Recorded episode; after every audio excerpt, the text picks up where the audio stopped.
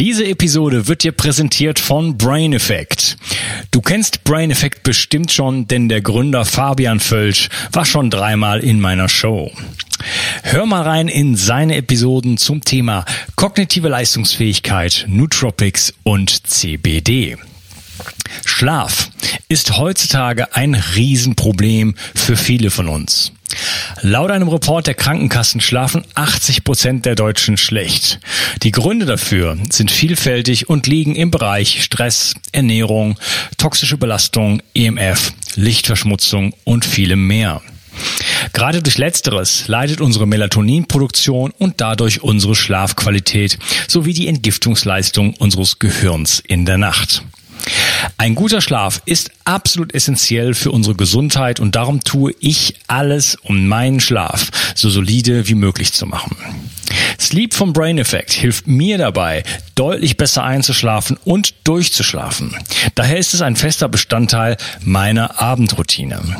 In Sleep findest du ein Milligramm Melatonin, Passionsblume, Zitronenmelisse und ein wenig Magnesium. Ich habe den Vergleich direkt gemacht mit reinem Melatonin und finde, dass Sleep verblüffend besser wirkt. Und das Beste ist, als Hörer von Bio360 bekommst du auf Sleep und die anderen Produkte von Brain Effect satte 20% mit dem Gutscheincode Bio360. Folge dem Link in der Beschreibung oder in den Show Notes. Und du tust nicht nur dir etwas Gutes, sondern unterstützt auch noch diesen Podcast und hilfst damit, dass es ihn in Zukunft auch noch geben wird.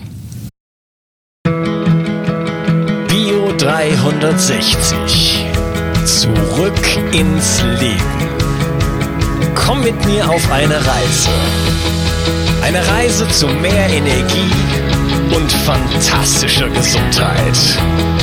Ich möchte dir das Wissen und den Mut vermitteln, den ich gebraucht hätte, als ich ganz unten war.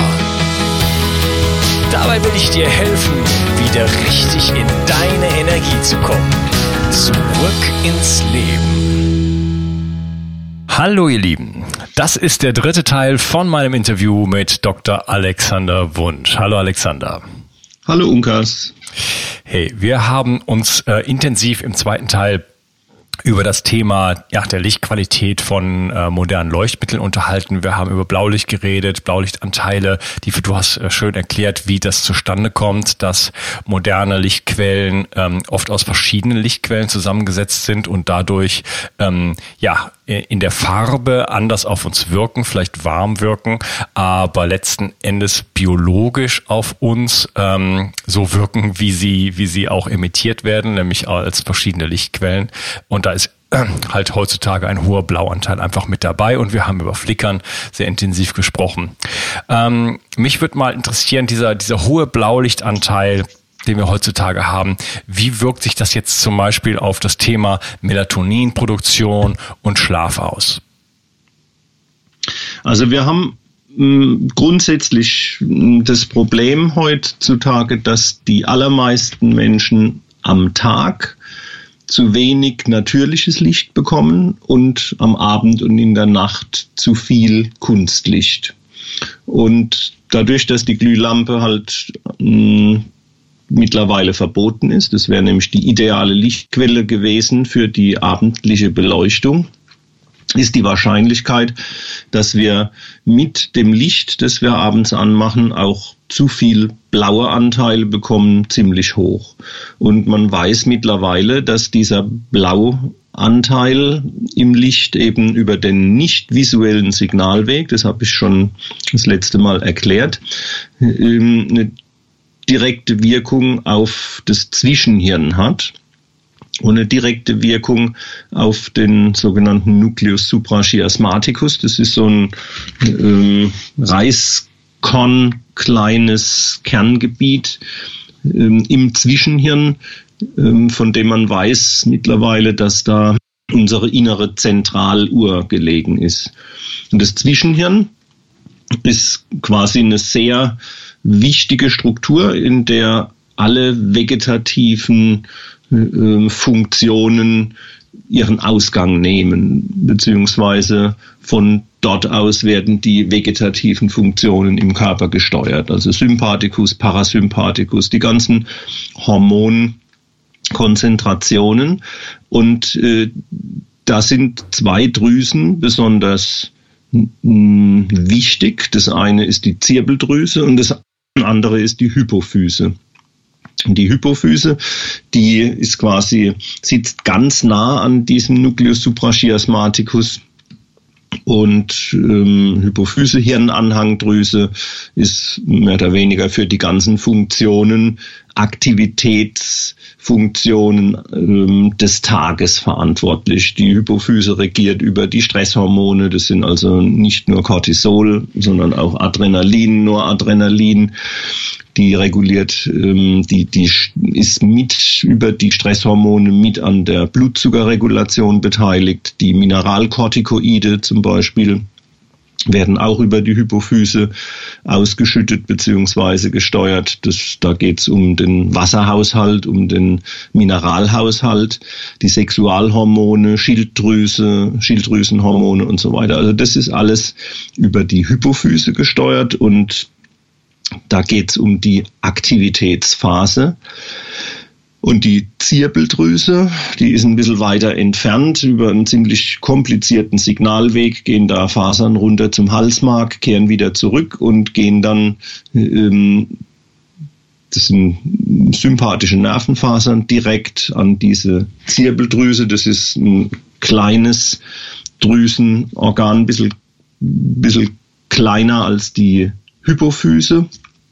Und von der Zirbeldrüse gehen in erster Linie dann ähm, Hormonsignale aus über das Melatonin. Melatonin ist, wird häufig als Schlafhormon bezeichnet, ist aber eigentlich ein Regenerationshormon.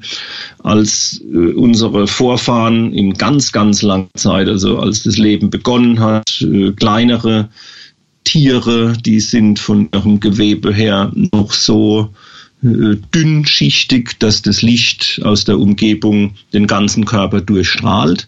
Und je massiver die Lebewesen wurden, umso wichtiger wurde es eben, dass ähm, es ein Signal gibt, ein chemisches Signal, ein Hormonsignal, das auch denjenigen Zellen, die tief innen drin im Körper liegen, mitteilt, ob es draußen hell oder dunkel ist. Mhm. Und das Melatonin ist sozusagen dieses Dunkelheitssignal und um auch noch der letzten Zelle im Inneren des Körpers hm, klar zu machen, dass es draußen jetzt Nacht ist und dass diese Zelle auf Erholung und Regeneration umschalten soll. Dafür gibt es das Melatonin. Und das wird beim Menschen halt einmal zentral ausgeschüttet über die Zirbeldrüse. Außerdem haben wir im Auge, in der Netzhaut auch nochmal einen Produktionsort für das Melatonin, weil dort im Auge ist die Regeneration vielleicht noch wichtiger als in vielen anderen Zellarten, die wir so in unserem Körper beherbergen. Okay, wieso, ähm, wieso ist das der Fall? Äh, das ist ja schon ein wichtiges Thema, auch das Auge. Warum brauchen wir da eine höhere Regeneration? Ja, weil das Sehen ähm, ein extrem aufwendiger Vorgang ist, der mit äh, sehr viel Stress für das Gewebe einhergeht. Also die, die Aufnahme und das Verdauen von Lichtquanten, das ähm, erfordert einen sehr hohen ähm, Aufwand, einmal was den Stoffwechsel anbetrifft und zum anderen was die Entstehung von beschädigten Zellmaterial angeht, was die Entsorgung, ähm, also von der Ernährung bis zur Entsorgung, Energiehaushalt und so weiter anbetrifft. Und die mm, in unserem Auge, die Stäbchen und Zapfen, die müssen halt ständig regeneriert werden. Die, mm, das ist ja so ein schichtartiger Aufbau. Bei den Zapfen ist es noch ein bisschen einfacher. Die sind für das Sehen in der Nacht normalerweise verantwortlich. Die haben wie so kleine Membranscheibchen, in denen der Seepurpur eingelagert ist. Und etwa zehn Prozent dieser Membranscheibchen werden jeden Tag abgestoßen, so wie unsere Haut auch ähm, Hautschuppen abstößt, von dem wir wenig mitbekommen. Im Auge kriegen wir es normalerweise auch nicht mit, aber zur Regeneration müssen etwa 10 Prozent der Membranscheibchen erneuert werden von unten heraus und die werden dann oben ins retinale Pig Pigmentepithel praktisch äh, abgegeben.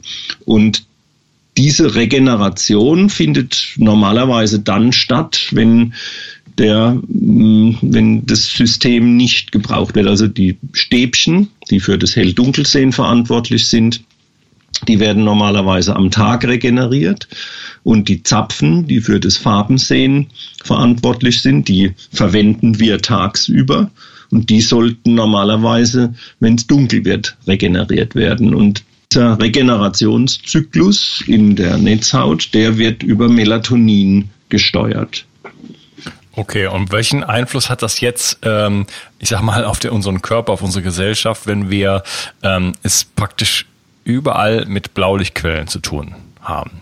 Also kommen wir überhaupt noch in den natürlichen Rhythmus da rein oder haben wir da ein Problem? Haben wir ähm, zu wenig Melatonin alle? Ähm, haben wir eine Schlafproblematik heutzutage? Das sind wieder viele Fragen zum Beispiel jemand, der mh, mm, sehr eng an der Natur lebt, der zum Beispiel nur eine kleine Autobatterie hat und deswegen mit Kunstlicht am Abend vorsichtig sein muss, weil er sonst am nächsten Tag seinen Motor nicht mehr anbe anbekommt, äh, der wird mit dem Kunstlicht wahrscheinlich etwas vorsichtiger umgehen als jemand, der zu Hause einfach den Lichtschalter betätigen muss.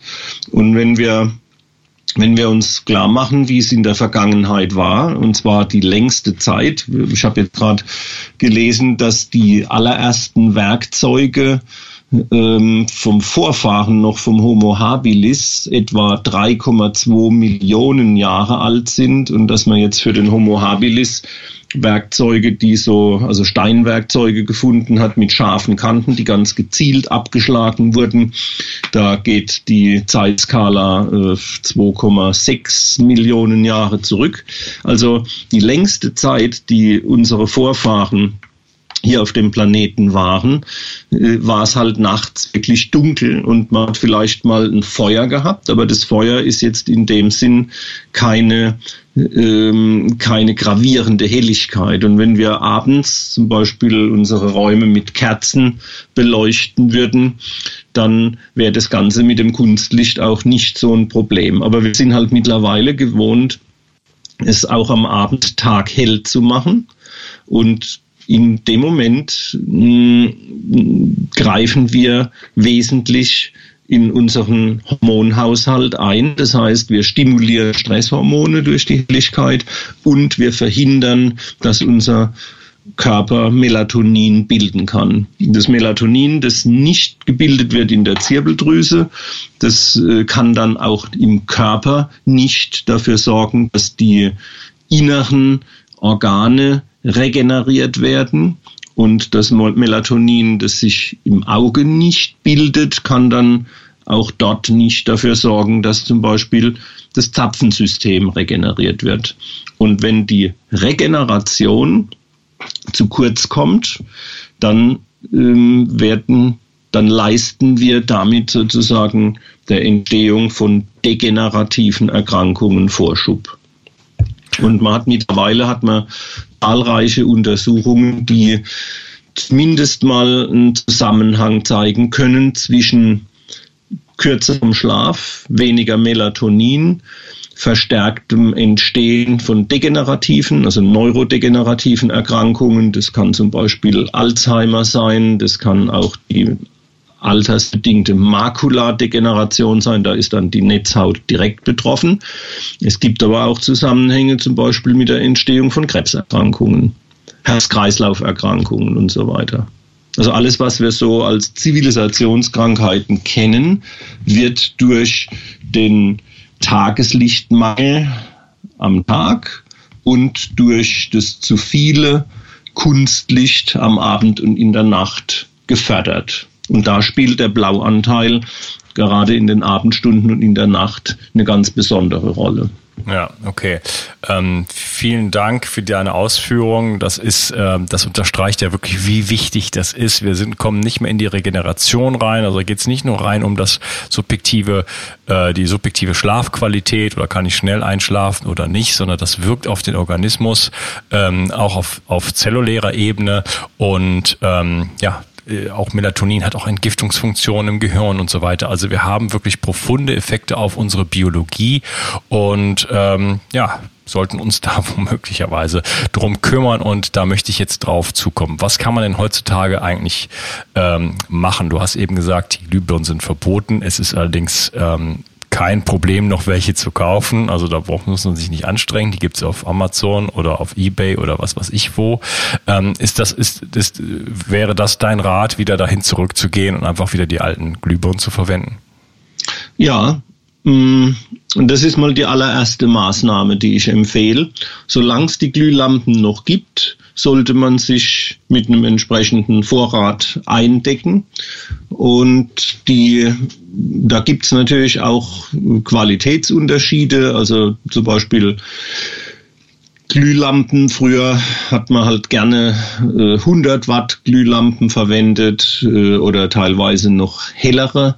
Es gab zum Beispiel nach dem Zweiten Weltkrieg musste man die Glühlampen auf dem Schwarzmarkt kaufen und der Preis war pro Watt eine Mark. Ja. ja. Und dadurch war es zum Beispiel schon mal gewährleistet, dass man eher die 20 Watt oder 25 Watt Glühlampe gekauft hat als die 100 Watt Glühlampe. Es war eine reine Preisfrage. Und äh, in der Nachkriegszeit ging es dann in die Richtung, dass man auch hier viel hilft viel als ähm, Maxime gefahren hat und dass man immer hellere, zu immer helleren, zu immer höheren Wattagen gegriffen hat. Für eine Nachttischleuchte zum Beispiel sind 25 Watt absolut ausreichend. Und da würde ich auch nicht mehr empfehlen. Und normalerweise ist es auch so, dass ich am Abend und in der Nacht erwartet unser Körper kein Licht mehr von oben. Also zumindest kein helles Licht mehr von oben. Das ist die Frage für den Tag. Also Sonne, Sonnenlicht kommt natürlich von oben. Aber wenn die Sonne untergegangen ist, dann sollten unsere Lichtquellen, die wir verwenden, eigentlich auch mit der Sonne untergehen. Das heißt, sie sollten nicht mehr von oben strahlen, sondern eher von unten und sie sollten dann auch von der Intensität her deutlich geringer sein. Also ähm, Sehen in der Nacht sollte an sich nur noch der Orientierung dienen, aber nach Möglichkeit nicht mehr dem Farbensehen. Das heißt also, immer dann, wenn wir helles Licht nach Sonnenuntergang haben, wird die Regeneration unseres Auges, unserer Netzhaut schon mal direkt beeinträchtigt. Ähm, und helles Licht bedeutet unter natürlichen Maßstäben ähm, Licht, bei dem wir Farben sehen. Und das ist natürlich eine radikale Aussage, denn wer sich mal genau prüft, der wird feststellen, dass er nach Sonnenuntergang bis zu dem Moment, wo er äh, ins Bett geht und dann das Licht ausschaltet, immer noch Farben sieht in der Natur ist es halt so, da geht mit dem Sonnenuntergang normalerweise, man sagt ja auch bei Nacht sind alle Katzen grau, weil das Farbensehen in, unter natürlichen Bedingungen verschwindet. Und diese Zeit, die man eben nach Sonnenuntergang noch wach geblieben ist und dann halt graue Katzen gesehen hat, das war eine Zeit, in der im Auge die Zapfen sich schon regenerieren konnten. Und da sind wir von den natürlichen Bedingungen mittlerweile enorm weit entfernt. Da kann man also schon davon ausgehen, dass beispielsweise vier Stunden, vielleicht fünf Stunden, im Winter noch länger, weniger Zeit für die Regeneration der empfindlichen Zellen im Auge zur Verfügung steht. Und das, wenn man sich das klar macht, dann ergeben sich daraus ganz direkte Konsequenzen für die Verwendung von Kunstlicht nach Sonnenuntergang. Ja, okay. Wenn man jetzt auf das Kunstlicht keinen Einfluss nehmen kann, dann hat man zum Beispiel die Möglichkeit, persönliche Schutzeinrichtungen zum Einsatz zu bringen. Damit meine ich dann Blue Blocker Brillen. Ja, gut. Äh, dann, ähm, also du hast gesagt, erstmal äh, wieder zurück zu den Glühbirnen. Wie gesagt, im Moment gibt es sie noch, ist überhaupt kein Problem. Und es gibt also sogar tatsächlich ähm, ja, neuere äh, äh, Glühbirnen, die ich persönlich sehr, sehr schön finde. Die heißen so Nostalgie- oder Retro-Glühbirnen, die so ein ganz, ganz warmes äh, Licht haben mit ganz, ganz vielen Fäden da drin und so. Also es gibt durchaus äh, schöne Leuchtmittel, auch im niederwattigen. Äh, da muss man ja, da ja. muss man aber aufpassen, denn äh, mittlerweile gibt es auch den Trend, dass man Filament-LEDs für solche Metallfadenlampen hält, wenn man nicht genau hinschaut. Ähm, außerdem ist es natürlich so, einerseits hat man die Glühlampe abgeschafft aus Energiespargründen, andererseits verwendet man jetzt wieder Metallfadenlampen, wie man sie Ende des 19. Jahrhunderts benutzt hat. Also das, was du jetzt beschrieben hast, diese ja. schönen Designer äh, geeigneten Teile, das sind sogenannte Metallfadenlampen. Mhm. Die tatsächlich ein sehr, die haben dann meistens auch noch einen gefärbten Kolben, die haben eine sehr niedrige Energie, Ausbeute letzten Endes, aber sie machen ein sehr schönes Licht. Das stimmt. Aber es müssen halt Metallfadenlampen sein. Also das sicherste Zeichen, ob man ähm, jetzt eine echte Glühlampe oder eine Fake-Glühlampe vor sich hat, ist, wenn man in die Nähe der Glühlampe geht, dann wird's immer spürbar warm. Und bei allem anderen, wo es keine Wärme gibt, da hat man es dann mit Fake-Lampen zu tun. Okay. Also Augen auf beim Glühlampenkauf. es ist ein schwieriges Thema. Aber äh, es gibt diese Lampen und äh, ja, mit der Hand kann man es dann ganz einfach testen und im Notfall das Ding dann wieder zurückschicken. Du hattest gerade die Blueblocker-Brillen angesprochen. Denn äh, okay, wir haben jetzt schon ähm, darüber gesprochen, wir können zu Hause die alten Glühbirnen einsetzen. Ähm, wir können vielleicht beim, bei unseren elektronischen Geräten ein bisschen darauf achten, äh, hochwertigere äh, Displays zu verwenden, die äh, nicht flickern oder in einer sehr hohen Frequenz flickern zum Beispiel.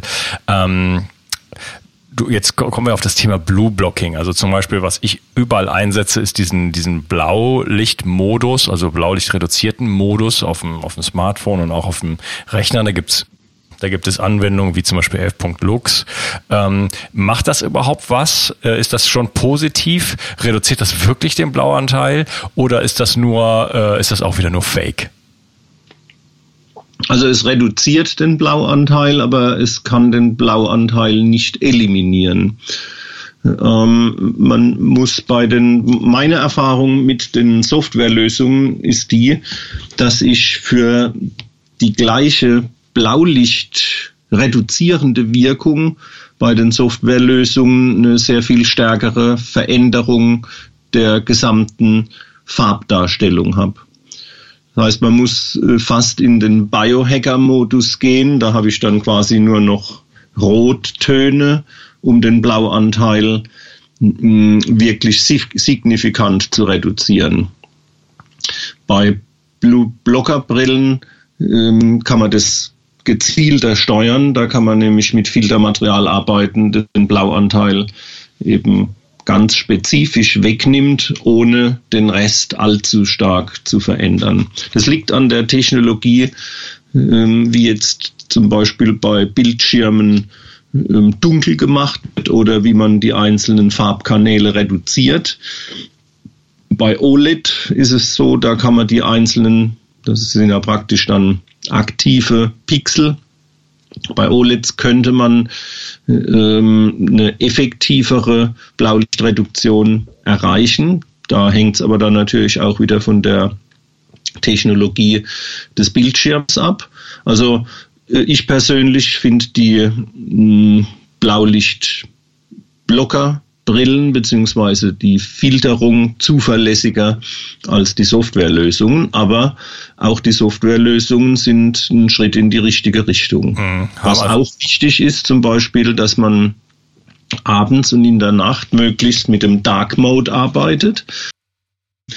Denn beim Dark Mode, wenn ich also zum Beispiel einen Reader habe und abends noch lesen möchte, dann ist es eigentlich klar, dass wenn der Bildschirm weiß ist und ich ein bisschen wenig schwarz für die Schrift habe, dass dann viel mehr Licht ins Auge trifft, als wenn der Bildschirm schwarz ist und die Buchstaben eben hell. Und wenn die dann noch Bernsteinfarben gefärbt sind, dann ist es optimal. Dann habe ich also äh, auf jeden Fall eine Reduktion von 90 Prozent der Lichtmenge oder teilweise noch mehr, die dann ins Auge fällt und dort unter Umständen stören könnte. Mhm. Okay, also ich kann softwaremäßig schon einiges machen. Äh, Biohacking-Modus, äh, ich benutze das selber so, dann klar, dann ist sieht mit den Farben nicht mehr so gut aus. Äh, ich habe aber auch Blueblocker-Brillen an allen möglichen Orten strategisch verteilt, also zum Beispiel im Auto, denn wenn ich abends noch Auto fahren muss, dann mittlerweile sind ja auch die die Leuchtmittel in den Autos aus LEDs und ähm, da wird man ja enorm geblendet. Also da, das ist, finde ich, finde das sehr sehr unangenehm und da setze ich zum Beispiel liebend gerne eine Blueblocker-Brille ein. Oder auch, ähm, ja, wenn man mal, äh, weiß nicht, abends unterwegs ist oder so, sieht man ein bisschen komisch aus mitunter. Aber ähm, für, für, für mich ist das äh, ganz wichtig die Blueblocker-Brillen, äh, die filtern ja. Ne?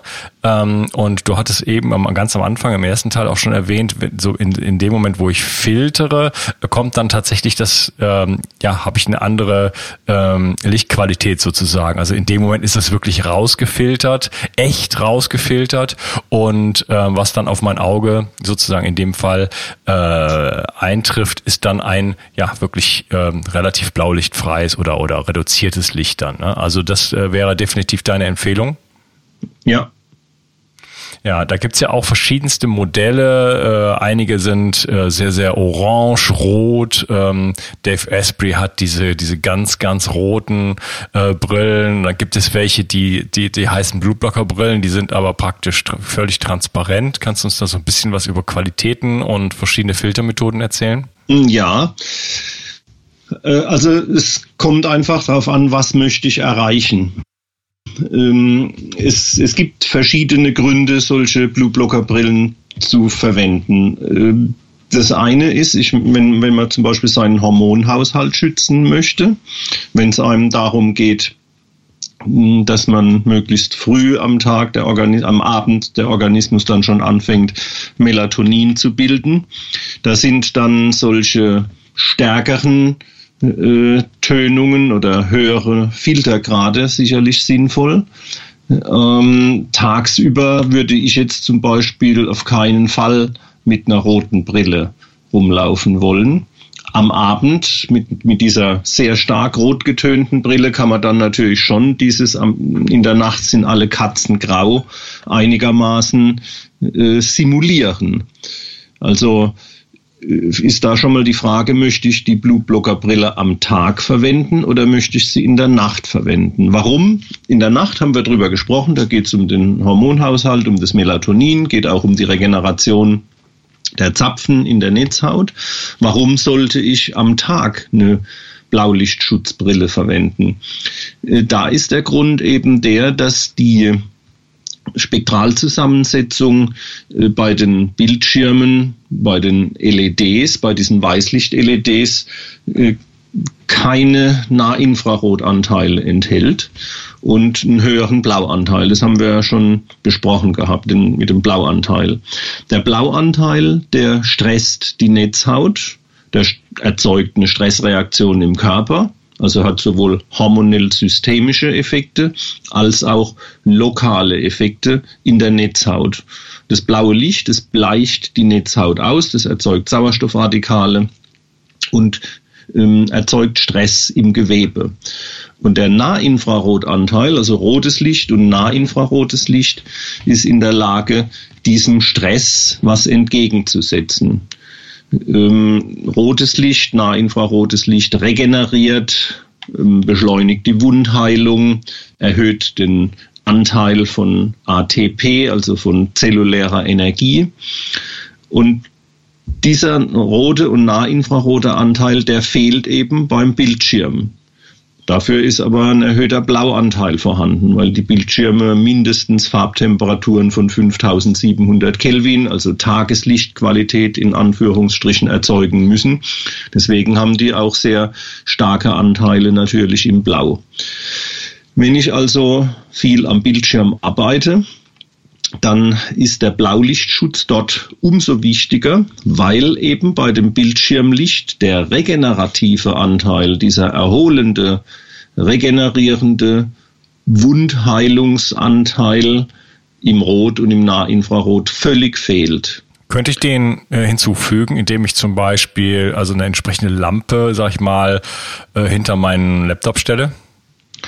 Ja, das Problem ist halt, dass äh, die, das Licht aus der Lampe, das trifft auf eine andere Stelle in der Netzhaut als das Licht auf dem Bildschirm. Wenn du also auf dem Bildschirm was fokussierst, dann sagen wir mal, geht das Licht in, in, die, in den Quadrant 1 und wenn dann aus dem Quadrant 3 noch irgendwie, also aus der Umgebung noch Licht kommt, dann trifft es in den Quadrant 2 oder 3, aber nicht in den Quadrant 1. Mhm. Und das Problem ist halt am stärk mit dem Blaulicht ist am stärksten dort, wo das Licht von der Augenlinse hineingebündelt wird. Also in der Stelle des schärfsten Sehens. Wenn du in den Bildschirm blickst, dann äh, nützt dir in der Stelle des schärfsten Sehens deine Lichtquelle um den Bildschirm herum nur wenig. Okay, also selbst also wenn selbst wenn es ganz nah wäre, äh, würde das nichts bringen. Bitte? Selbst wenn diese andere Lichtquelle ganz nah wäre an dem Bildschirm, äh, würde das nichts bringen. Nee, vor allem müsstest du ja dann, je näher die Lichtquelle am Bildschirm ist, umso heller müsstest du den Bildschirm machen, um dann überhaupt noch was sehen zu können. Also ähm, das bringt während des Sehvorgangs wenig. Mhm. Man kann natürlich, und dann ist es aber auch wieder egal, ob das am Bildschirm oder irgendwie an der Seite ist, wenn man sich, äh, wenn man sich beispielsweise angewöhnt, alle 15 Minuten mal die Augen zuzumachen und äh, sich mit einer Glühlampe anzustrahlen durch die geschlossenen Augenlider, dann bringt es mehr, als wenn jetzt irgendwo in der Umgebung äh, da Lichter drapiert werden, die nicht an die Stelle hinstrahlen, wo man bei der Bildschirmarbeit äh, das Licht ins Auge fokussiert. Mhm. Okay, verstehe. Gut, ähm, lass ich mal schauen, was wir an Community-Fragen haben. Da fragt der Benjamin Weidig, Gast in meiner Show. Ich habe mal gelesen, dass Mineralien im Körper nur mit dem richtigen Lichtspektrum entsprechend verstoffwechselt werden können, beziehungsweise das richtige Licht diese aktiviert. Ob du mehr darüber weißt? Ja, das ist eigentlich jetzt eine Frage, die würde eher in die Spektrochromabteilung, in die Wirkung von Farblichttherapie auch passen. Äh, beziehungsweise man kann es äh, hinbiegen, dass es auch zu unserem Thema passt, beispielsweise ähm, Quecksilber, das im Körper vorhanden ist, kann natürlich optimal mit dem Quecksilber, mit dem schwingenden Quecksilber in solchen Energiesparlampen kommunizieren. Also eine Wechselwirkung ist hier nicht auszuschließen. Jedes chemische Element, jedes Mineral hat seine Spektrallinien ähm, da liegen viele dann auch äh, im Bereich des sichtbaren Lichts. Und ähm, diese Wellenlängen, diese, auf denen ein Mineral zum Beispiel Licht abstrahlen kann, auf diesen selben Wellenlängen kann es Licht auch absorbieren. Und in dem Moment, wo Quecksilber zum Beispiel von Photonen mit 436 Nanometer getroffen wird, kommt zu einem Energietransfer. Und ein chemisches Element, auf das ich Energie übertrage, äh, kann zum Beispiel in vielen Fällen leichter dann auch chemisch reagieren. Und das Ganze gilt natürlich nicht nur für Quecksilber, sondern es gilt für alle chemischen Elemente. Wenn ich also im Licht diese Spektrallinienbeträge äh, vorhanden habe mm, und im Körper dieses Element dann von diesem Licht erreicht wird, dann kommt es zu einer Energieübertragung, die dann zu einer veränderten äh, Stoffwechselaktivität führen kann. In dem Zusammenhang ist es übrigens interessant, dass genau diese elementbezogenen Linien im Sonnenlicht äh, nicht aktiv vorhanden sind, sondern als Aussparungen. Das nennt man dann Fraunhofer-Linien. Also das Sonnenlicht gibt uns sozusagen Stoffwechselfreiheit und das Kunstlicht, das wir verwenden, ähm, die Glühlampe spart nichts aus. Die Glühlampe gibt alle Wellenlängen nebeneinander ab und Emissionslichtquellen, die, also Entladungslampen, wie zum Beispiel die Energiesparlampe, die geben ihr Licht hauptsächlich dort, wo solche Elementlinien sind, ab. Ja, genau. Darüber haben wir uns ja intensiv in unserem ersten Teil unterhalten. Die Magie des Lichtes, super spannendes Thema, die Fraunhofer Linien. Und äh, das zeigt mir, also ich da, da, da läuft es mir eigentlich, wenn ich darüber nachdenke, was kalt den Rücken runter, wie verschränkt wir wirklich mit der Natur sind und ähm, wie wir diese Lichtqualitäten, diese natürlichen Lichtqualitäten brauchen und was das mit unserem Organismus macht. Finde ich super spannend. Ähm, ja, dann fragt die die Rot, muss man bei LED-Licht zu Hause künftig befürchten, dass man einer, an einer Makuladegeneration erkrankt? Also mm, die Befürchtung ist aus meiner Sicht durchaus berechtigt. Ja, ist das, ähm, Dave Asprey spricht, das wird mal eine Epidemie werden. Ist das schon, ist das, ist das noch theoretisch oder sieht man, das müsste man doch schon sehen. Wir haben doch die LED-Lampen schon jetzt seit, seit geraumer Zeit. Da müssten doch schon ähm, ähm, medizinische Effekte auftreten, wenn das ein großes Problem wäre. Also so schnell geht es dann in der Epidemiologie meistens doch nicht. Wir gehen äh, bei epidemiologischen Untersuchungen so von Größenordnungen von 10, 20, 30, 40 Jahren unter Umständen aus, weil wir ähm, da Überlappungen haben. Das heißt also, mit dem Verbot der Glühlampe sind nicht automatisch alle Glühlampen überall verschwunden, sondern manche haben gehottet und äh, haben keine LEDs gekauft und so weiter. Also das vermischt sich alles in der Statistik, so dass man äh, eindeutige Hinweise äh, aus den Erkrankungszahlen im Moment so in dem Sinne vielleicht noch nicht hat. Aber es gibt zum Beispiel die Gutenberg-Studie, die von der Uni Mainz durchgeführt wurde. Und da hat man das Thema, da geht es insgesamt um das Thema der Volksgesundheit. Und da hat man auch die Makuladegeneration angeschaut und hat festgestellt, dass in den vergangenen Jahrzehnten das Erkrankungsalter, das Eintrittsalter für die Erkrankung immer weiter nach unten gegangen ist. Wenn also, wenn man davon ausgeht, dass äh, vor fünf Jahren oder so schon vor zehn Jahren vielleicht ähm, 30 Prozent aller über 65-Jährigen erste Anzeichen davon hatten, dann findet man mittlerweile schon bei 40-Jährigen ähm, häufiger erste Anzeichen. Und das mh, mm, ist wohl, also ich sehe da auf jeden Fall einen Zusammenhang mit der Einführung der Kaltlichtquellen, mm, also der Leuchtstofflampen und Energiesparlampen, die sind ja schon länger auf dem Markt als die LEDs. Und ähm, je häufiger Leuchtstofflampen eingesetzt wurden, umso höher ist dann letzten Endes auch die Erkrankungsrate für die Makuladegeneration geworden. Nur Kritiker dieser Behauptung werden natürlich jederzeit einwenden können, dass es viele ähm, Einflussgrößen gibt, dass es viele verschiedene Aspekte gibt. Auf das Licht schaut man in der Epidemiologie momentan relativ selten und dann auch nicht sehr intensiv. Was man aber sagen kann, ist, dass die gesamten Mechanismen, über die eine Makuladegeneration entsteht und dass man die Rolle, die das Licht bei der Entstehung spielt, die grundlegenden Mechanismen, die sind umfangreich erforscht und ausführlich beschrieben.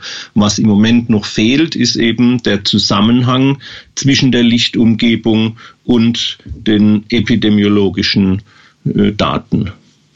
Mhm, okay. Dann fragt der Heinrich noch, ähm, fragt zum Thema Sonnenallergie. Gibt es die wirklich in der Natur oder ist das ein Hinweis auf Dysfunktion, andere Dysfunktionen im Körper?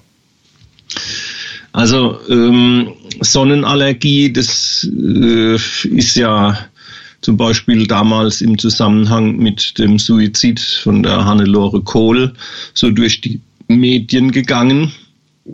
Eine typische Sonnenallergie in dem Sinne ähm, ist mir jetzt so nicht bekannt, sondern was, oder sagen wir mal, das sind wie das damals behauptet wurde in dem genannten Fall.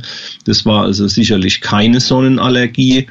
Ähm, es gibt Unverträglichkeiten für Sonnenlicht im Zusammenhang mit bestimmten fotosensibilisierenden Medikamenten. Und es ist so, dass die wenn man äh, jetzt also aus dem Winterstoffwechsel herauskommt und zum Beispiel einen Vitamin D-Mangel hat ähm, und geht dann in die Sonne und es kommt zu einer Bildung von Vitamin D, dann kommt es plötzlich zu einer Umverteilung zum Beispiel von Calcium. Und ein Calcium, es kann dann in der Haut zum Beispiel zu einem relativen Calciummangel kommen, weil sozusagen die Knochen und so das ganze Calcium wegsaugen unter dem Einfluss von dem frisch gebildeten Vitamin D. Und äh, ein Calciummangel, der kann durchaus so allergische Reaktionen machen. Allergiker kennt es, dass er Calcium gegen seine Symptome nimmt und dass das entsprechend auch hilft. Das ist der eine Aspekt. Und der andere Aspekt ist, dass man durch das Sonnenlicht einen reinigenden ähm, Effekt auch beobachten kann. Das heißt also, die langwelligen Anteile im Sonnenlicht, die können durchaus dazu führen, dass zum Beispiel, äh, also ja, ähm, Abfallstoffe, die in der Haut sich befinden, die sich in, in äh, der extrazellulären Matrix befinden und so, dass die dann auch durch die Haut ausgeschieden werden, dass es also zu so kleinen Pickelchen kommen kann, auch zu kleinen Pustelchen kommen könnte. Das sind äh, Effekte, die man durchaus beobachten kann. Also Reinigungseffekte, ähm, Ausscheidung von Zelltrümmern und so weiter durch die Haut. Äh, Pickelchenbildung und durch Kalzium, durch einen lokalen Kalziummangel dann auch eine so eine mm, ja in Richtung einer allergoiden Reaktion. Mhm, okay. Und dann äh, allerletzte Frage von der Uki Okra, ob es einen Unterschied, äh, wir hatten das eben schon ein bisschen angesprochen, Unterschied zwischen Gleichstrom und Wechselstrom-LED-Lampen gibt.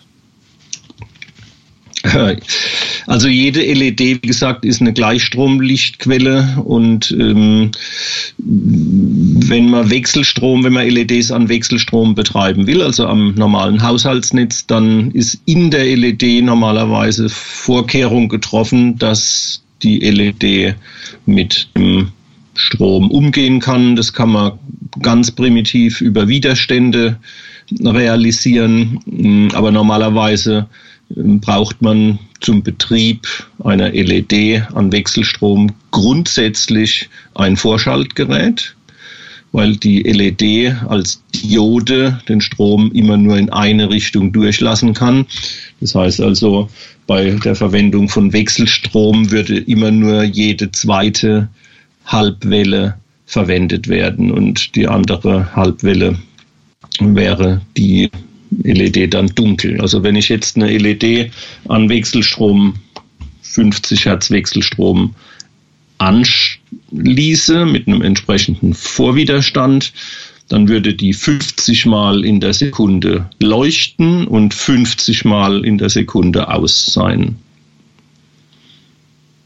Mhm, okay, deswegen wird das nie gemacht, aber die das wird schon gemacht. Dann macht man zwei LEDs und schaltet die praktisch gegeneinander. Dann geht die eine an, die andere aus, so wechselseitig. Aber das führt dann auch wieder zu einem sichtbaren Flimmern. LEDs sind Gleichstromlichtquellen und deswegen müssen die immer mit einem Vorschaltgerät verwendet werden. Ähm, ob sie allerdings dann mit gepulstem Gleichstrom verwendet werden oder mit einem kontinuierlichen Gleichstrom, das ist davon abhängig, wie dieses Vorschaltgerät gebaut wurde, wie es konstruiert wurde, wie es konzipiert wurde. Ja, wie kann ich mich denn da orientieren, dass ich da eine vernünftige äh, Lichtquelle bekomme? Oder rätst du komplett von, von LED-Lampen einfach ab? Also ähm, ich persönlich bin kein Freund von LED-Lampen. Es gibt ganz bestimmte Anwendungen, da kann auch ich nicht drauf verzichten. Ähm, ob jetzt eine LED mit gepulstem Gleichstrom oder mit sauberem Gleichstrom betrieben wird, das kann man am Flimmern erkennen. Das Flimmern kann man zum Beispiel mit, dem, mit der Slow-Mo-Einstellung vom Smartphone unter Umständen sichtbar machen. Es gibt ähm, den Limo-Tester, das ist der Lichtmodulationstester, der mit einer Solarzelle den Lichtstrom äh, hörbar macht. Damit, das ist ein Gerät, das habe ich seit vielen Jahren in Betrieb, kostet um die 100 Euro. Ähm, das ist ein sehr empfindliches Gerät, um das Lichtflimmern dann nachzuweisen. Und ähm, das ist eigentlich, das Lichtflimmern ist eigentlich der ähm, direkte Hinweis, dass die LED mit gepulstem Gleichstrom statt mit sauberem Gleichstrom betrieben wird. Mhm, okay, also im Zweifelsfall testen mit dem Testgerät von dir oder äh, eventuell auch mit dem Smartphone. Da kann man so einiges, einiges Flimmern schon mit sichtbar machen. Also das ist schon ganz interessant, einfach das Smartphone in dem von dir erwähnten Slow-Mo ähm, Modus einfach auf, auf den Bildschirm oder auf äh, verschiedene Leuchtmittel zu halten und da bekommt man schon einen ganz guten Eindruck. In meinem Buch beschreibe ich auch noch, wie man mit so einem Fidget Spinner das Lichtflimmern ausfindig machen kann. Mit einem was? Mit einem Fidget Spinner, mit so einem Handkreisel.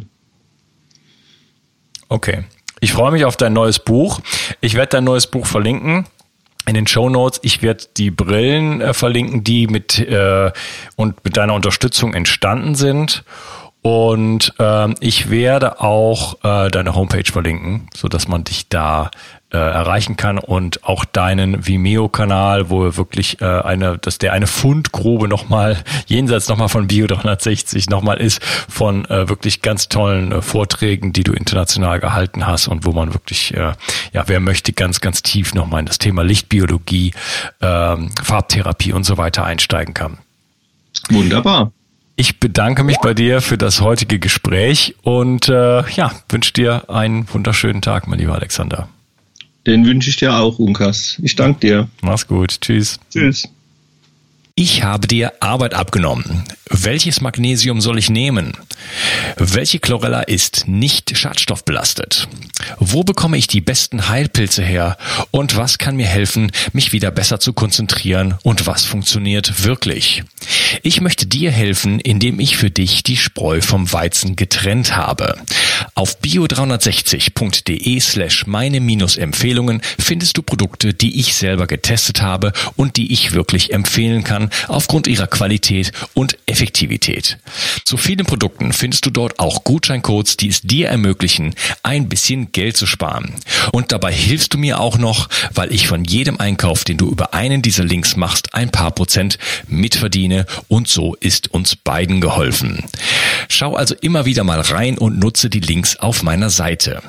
Ich halte die Seite für dich aktuell und liefere dir Klarheit und Einfachheit im Bereich der Nahrungsergänzungsmittel, Entgiftung, Stress, Energie, Erkältung und vielem mehr. Bio 360. Zurück ins Leben. Komm mit mir auf eine Reise. Eine Reise zu mehr Energie und fantastischer Gesundheit. Ich möchte dir das Wissen und den Mut vermitteln, den ich gebraucht hätte, als ich ganz unten war. Dabei will ich dir helfen, wieder richtig in deine Energie zu kommen. Zurück ins Leben.